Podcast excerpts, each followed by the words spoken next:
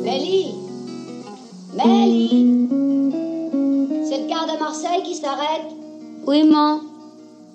Sûrement pas, il s'arrête jamais. Qu'est-ce que tu regardes? Y a un passager? Oui. C'est le car qui l'a amené? Sûrement pas. Le car n'amène jamais personne. Alors c'est la pluie. L'histoire d'une femme trop souvent seule dans sa maison à l'écart du bruit de la ville et de son agitation. L'histoire d'une femme abusée dans sa chair par un inconnu un soir de pluie. L'histoire d'un corps, celui de l'inconnu, abandonné dans une crique.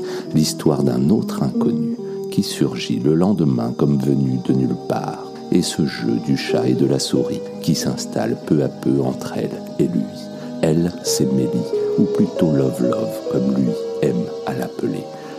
c'est Harry Dobbs, un Américain un peu brusque et brutal, un casseur de noix à sa manière. Ce qui les lie, c'est inconnu, le passager de la pluie, un nommé MacGuffin, comme en clin d'œil à ce procédé dramatique que maniait si bien Hitchcock. Le passager de la pluie, c'est cette rencontre improbable de la douce et fragile Marlène Jobert avec le dur à cuire Charles Bronson.